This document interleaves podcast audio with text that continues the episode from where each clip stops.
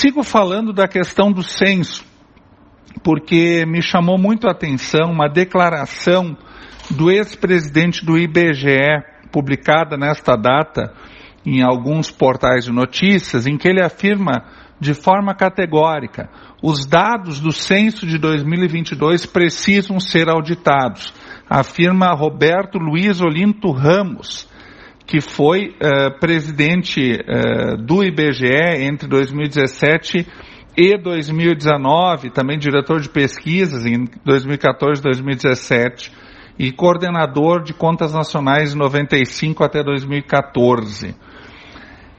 Isso é importante porque no Rio Grande do Sul nós temos 47 municípios que perderam eh, habitantes e dinheiro, e 35 já foram no Poder Judiciário. Venezuela tem uma situação diferente, mas também eh, perdeu recursos, perdeu 0,2 de coeficiente. Aliás, o Vale do Rio Pardo perdeu bastante, são vários municípios que tiveram uh, restrição, redução, sete municípios. A questão toda que se põe, e ele é muito claro, ex-presidente do IBGE, é que o censo não foi terminado. Não se encerrou o censo. O IBGE, em questão de seis meses, fez um censo em que ele não termina entrega para o Tribunal de Contas da União e o Tribunal de Contas da União aceita este, é, esses dados do IBGE, esse censo é, incompleto com, com estimativas de população e já aplica isso para redução de valores a partir deste mês de janeiro. É mais de 4 milhões, chega, pode chegar a 5 milhões as perdas do município é, de Venâncio Aires, né? E ele é muito objetivo em dizer, né? Que a lei determina o corte da população de forma precisa, afirma o, o ex-presidente. Se o município tem um habitante a mais ou, ou a menos, um único altera a faixa do FPM. Então é um assunto muito grave.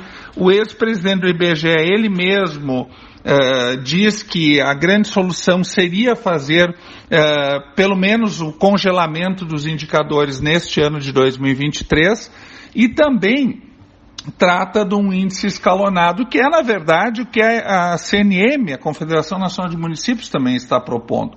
Congela esse ano, encerra uh, o censo e ainda se cria uma lei que faz com que a queda seja escalonada, ou seja, 10% desta queda a cada ano até o próximo censo, ou seja, durante 10 anos, o que permite uma maior previsibilidade e uma adaptação dos orçamentos. O que aconteceu, está acontecendo é, neste ano é efetivamente intolerável, inaceitável, e nós esperamos que seja pelo, pela via judicial, seja é, talvez por um acordo é, entre os entes federados, que se possa resolver essa situação. Mas, de fato, eu trago novamente aos ouvintes esse debate, esse assunto, em função de um ex-presidente do IBGE ser muito categórico, ser muito claro em dizer que esta situação não é justa, não é o que diz a lei, que exige um censo pronto, uh, acabado, que não aconteceu, e principalmente que estabelece